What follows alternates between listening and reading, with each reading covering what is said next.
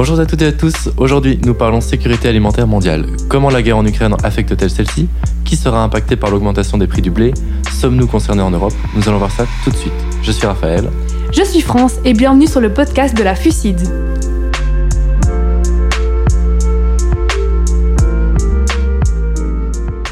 Alors aujourd'hui, nous recevons notre invité François Grenade. Merci beaucoup d'être là. Et je me permets de rapidement vous présenter pour les personnes qui ne vous connaissent pas. Donc vous êtes chargé de recherche et de plaidoyer chez Île de Paix. Vous avez étudié les sciences politiques et un master en population et développement à l'ULiège. Et vous avez des expériences dans la recherche au développement et plus spécifiquement au niveau nord-sud. Est-ce que vous voulez rajouter quelque chose? Non, ça fait euh, plus de dix ans que je travaille euh, pour euh, des ONG de coopération au développement en Belgique. Génial. Alors simplement pour remettre les bases, est-ce que vous pourriez nous aider à comprendre la notion de sécurité alimentaire? Euh, donc, euh, quand, on vulgarise, on parle souvent de la faim. Euh, mais ce sont deux notions différentes. Peut-être pour parler de la sécurité alimentaire, on peut parler en fait de, de la malnutrition en fait, et du, manque de sécurité alimentaire. Il y a plusieurs parties dans ce qu'on appelle la malnutrition. Euh, souvent, ce, dont on parle, c'est ce qu'on appelle la faim, c'est la sous-alimentation. Donc, ce sont les personnes qui, en fait, au quotidien, n'ont pas euh, suffisamment d'apport calorique, hein, euh, donc ils n'ont pas suffisamment de quantité pour vivre correctement, pour se développer correctement. Donc, ça crée toute une série de maladies, de retard de croissance. Hum, mais c'est aussi la malnutrition des, carences alimentaires. Donc ça, c'est pas spécialement un problème de quantité, mais c'est un problème de, diversité et hum, euh, d'avoir les apports nutritionnels suffisants de vitamines, de micronutriments, etc. Et enfin, un problème qui monte aussi, c'est le problème de la surnutrition, euh, donc de l'obésité et du surpoids. Euh, et là, c'est un problème qui touche aussi énormément de personnes. Voilà. Et donc, la sécurité alimentaire, c'est de garantir la nutrition pour tous. Mais alors, ça repose sur différents piliers. Euh, le pilier de la disponibilité, donc c'est le fait en fait de produire suffisamment. Et donc, euh, est-ce qu'il y a suffisamment de calories euh, sur la planète pour nourrir l'ensemble des individus? La réponse est clairement oui. même avec le Covid, même avec la guerre en Ukraine, on est large, large, large. On pourrait nourrir si on, si les régimes étaient différemment organisés et si tout le monde pouvait avoir accès aux calories qui sont produites dans le monde, on pourrait facilement nourrir 10 à 11 milliards d'individus aujourd'hui sur la planète. Donc euh, aujourd'hui, euh, avec la crise en Ukraine notamment, on revient un peu avec cet épouvantail de la famine et que on ne produit pas suffisamment, et donc il faut produire, produire, produire. Euh, le principal problème depuis déjà très longtemps qui crée de l'insécurité alimentaire, c'est la question de l'accessibilité et donc de la pauvreté, des inégalités qui font qu'aujourd'hui les personnes n'ont pas accès, ne peuvent pas acheter cette nourriture qui pourtant est produite. Alors il y a deux autres principes à la, sécurité alimentaire. C'est aussi la question de, l'utilisation. Et donc là, on, parle plus des questions de malnutrition, de comment, euh, quel type de régime on va, développer. Et donc là, c'est lié euh, justement, est-ce qu'on est qu'on souffre de carence en certaines vitamines, etc. Et le quatrième pilier, c'est celui de la stabilité. Donc il faut garantir une certaine stabilité euh, de la sécurité alimentaire dans le temps. Et on voit aujourd'hui que ça, c'est aussi un principe qui fait souvent défaut. On l'a vu avec le Covid-19 et euh, certains problèmes qui ont surgi dans les chaînes de valeur internationales, etc.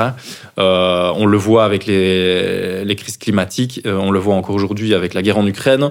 nos systèmes alimentaires sont extrêmement vulnérables au choc. Et, donc ce, problème, ce principe de la stabilité est aussi important. Parfait. Et euh, je me permets rapidement de rappeler la situation en Ukraine, parce qu'on va faire ici un lien entre sécurité alimentaire et euh, ce qui se passe en Ukraine. Donc, pour résumer euh, un petit peu les événements, donc le 24 février 2022, la Russie a attaqué l'Ukraine. Et depuis, on peut dire que les Ukrainiens ont vécu deux mois tragiques.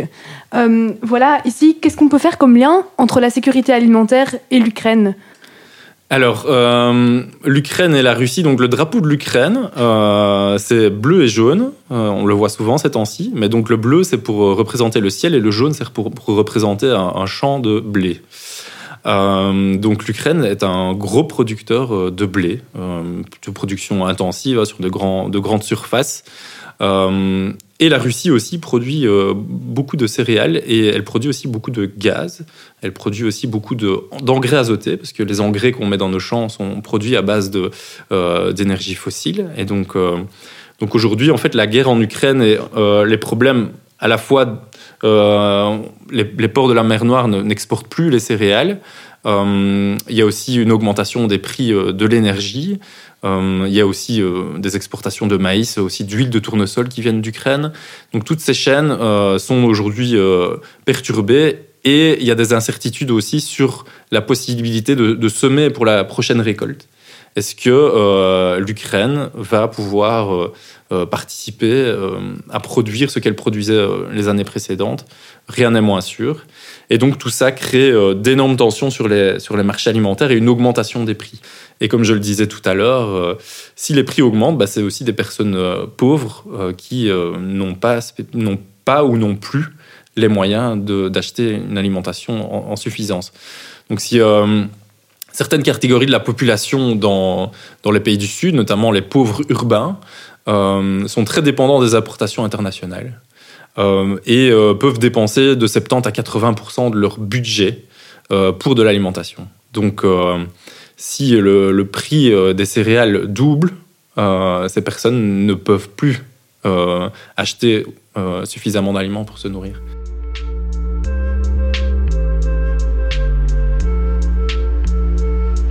Donc, comme vous l'avez dit, l'Ukraine est vraiment un grand producteur au niveau des céréales.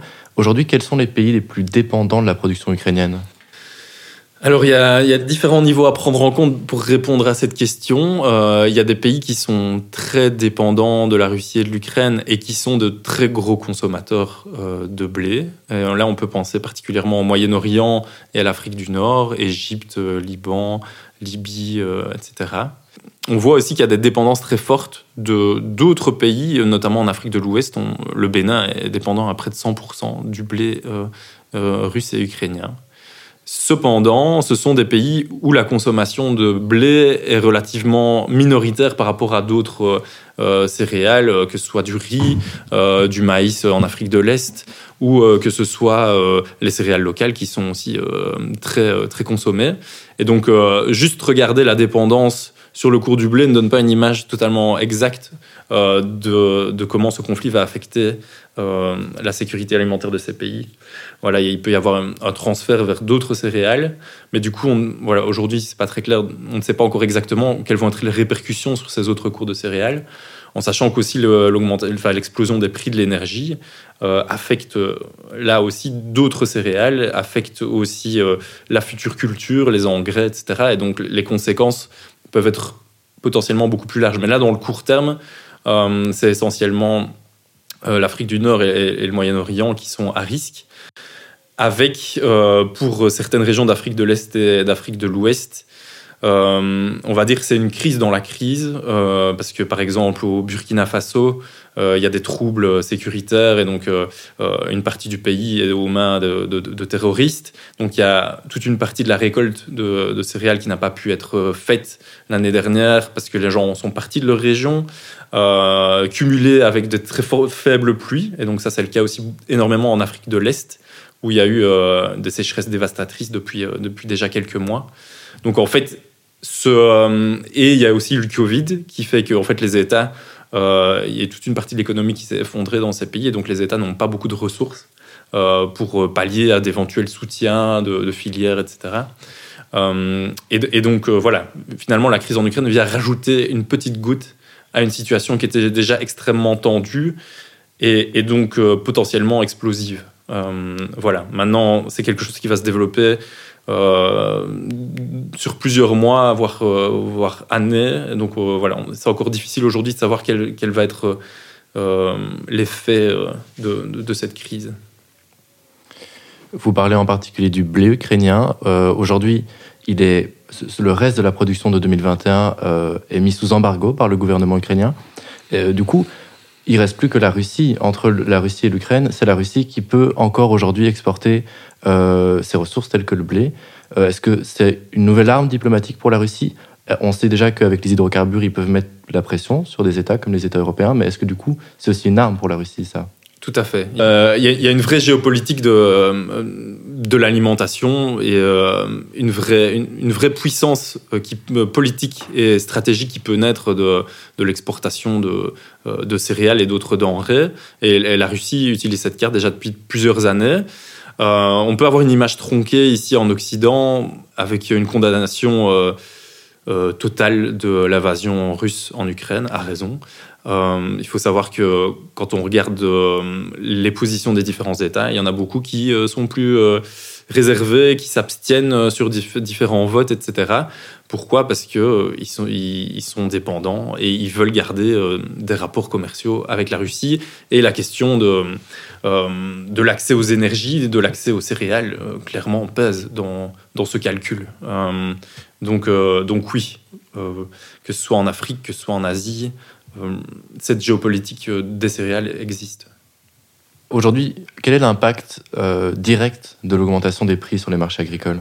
L'impact direct, de, c'est donc une augmentation des prix qui est liée à la fois à, des, stocks qui seront bloqués, mais aussi au risque que la, future récolte ne se passe pas bien et donc les marchés s'emballent. Il y a aussi des phénomènes spéculatifs qui viennent se rajouter à ça. Dès qu'il y a un marché qui est instable, euh, des spéculateurs viennent dessus pour parier sur une hausse ou une baisse, et puis viennent retirer. bref, donc voilà, ça crée des, ça crée des, fortes, des fortes différences. Euh, donc aujourd'hui, le problème n'est pas spécialement la disponibilité, il n'est pas totalement écarté, parce que dans certaines régions, il y a de vrais problèmes de production. Tout à l'heure, on parlait de, euh, de l'Afrique du Nord et du Moyen-Orient, et des régions qui sont structurellement importatrice, mais où ce serait vraiment compliqué de nourrir une telle population euh, dans la situation euh, géographique euh, qu'ils occupent. pour d'autres régions du monde, ils sont aussi indépendants des importations, mais là, ils pourraient géographiquement produire beaucoup plus et nourrir leur population. Euh, mais ils se sont spécialisés dans des cultures euh, euh, de rente, type cacao, banane, coton, etc. On les a poussés depuis 50 ans et depuis la colonisation à se diriger vers ce type de, de spéculation au détriment de, de, cultures qui les nourrissent. Et donc, eux sont aussi à risque face à une augmentation des prix. Donc, pour revenir un petit peu à l'Ukraine, la dernière récolte en 2021, elle était très bonne, elle était même voire massive. Euh, on s'imagine bien que la récolte en 2022 ne sera pas très bonne, euh, mais est-ce qu'on peut s'attendre à une bonne résilience euh, de l'Ukraine au niveau agricole? C'est très difficile de savoir ce qui va se passer en fonction des évolutions de la guerre. je pense que se risquer à des prévisions est, est très risqué aujourd'hui. Il peut se passer beaucoup de choses. Ce qu'il y a, c'est que on a des images de, euh, euh, de semis dans certaines régions. Après, le, le problème, c'est qu'aujourd'hui, euh, la région sur laquelle la Russie replie ses efforts et donc veut vraiment gagner du, terrain, c'est plutôt dans la région du Donbass, et en tout cas dans, dans, l'est du pays. Et ce sont justement les régions qui sont extrêmement productrices de, de d'aliments, de céréales, etc. Euh, donc euh, c'est difficile de savoir exactement ce qui va sortir de tout ça. Pour ce qui est de la résilience des, euh, Ukrainiens, je, pense que toute une partie de la population va être face à des difficultés et que des, systèmes d'aide internationale sont déjà mis en place et vont, devoir se mettre en place pour, permettre à ces personnes de, s'alimenter. ce qui a comme risque aussi aujourd'hui, justement, face à ce développement de l'aide internationale en Ukraine, on a déjà vu certains euh, bailleurs de fonds, euh, notamment des pays scandinaves, qui euh, réaffectent une partie de leur budget pour, pour l'Ukraine et, les pays limitrophes où il y a beaucoup de réfugiés. Mais ça se fait au, détriment aussi d'autres crises qui perdurent et qui sont extrêmement violentes aussi, notamment dans le Sahel, notamment en Afrique de l'Est, où il y a eu, comme je le disais tout à l'heure, sécheresse impact du Covid, etc. Et aujourd'hui, et, des troubles, des troubles politiques qui font qu'aujourd'hui il y, a de gros besoins.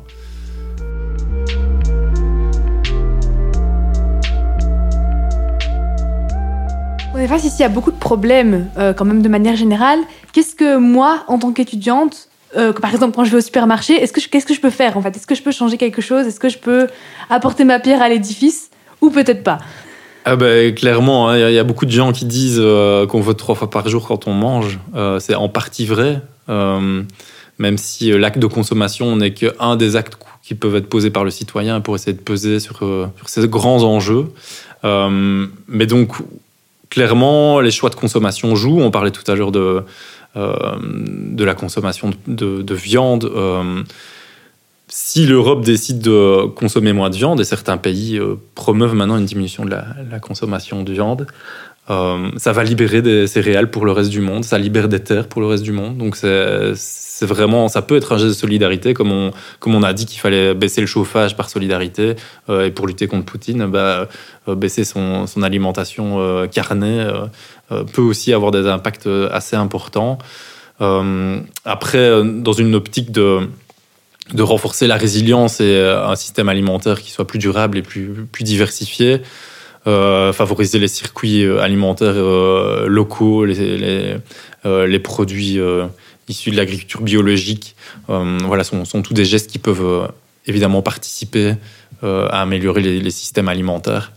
voilà, et puis après, il y a toute une série d'actes de pression politique, d'information des citoyens qui peuvent être aussi euh, pesés. Euh, il y a le vote, mais il n'y a pas que le vote qui permet de faire changer les choses. Euh, clairement, au niveau européen, au niveau belge, etc., les mobilisations citoyennes permettent de mettre certains sujets sur le tapis, permettent euh, de faire avancer certains choix de société. Euh, j'en parlais tout à l'heure, l'Europe a un, grand plan qui s'appelle le Green Deal hein, pour euh, devenir un peu leader de la transition écologique, pas, agroécologique, de la transition écologique. Dans ce Green Deal, il y a tout un plan qui est lié au système alimentaire c'est clairement lié aux mobilisations climat. Hein. C'est les jeunes pour le climat, c'est Greta, etc., qui aujourd'hui ont fait que une des principale priorité de l'Europe, c'est euh, la question de l'environnement et du climat. Euh, C'était absent totalement euh, euh des, des, priorités politiques il y a à peine quelques années. Donc ça montre clairement la force que peuvent jouer les citoyens, et notamment les jeunes, pour faire changer les choses. Alors est-ce que ça change suffisamment rapidement? Certainement pas.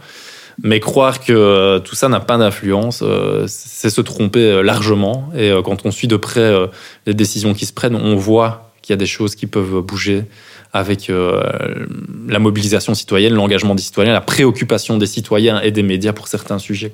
Donc vous parliez à l'instant des mobilisations sociales.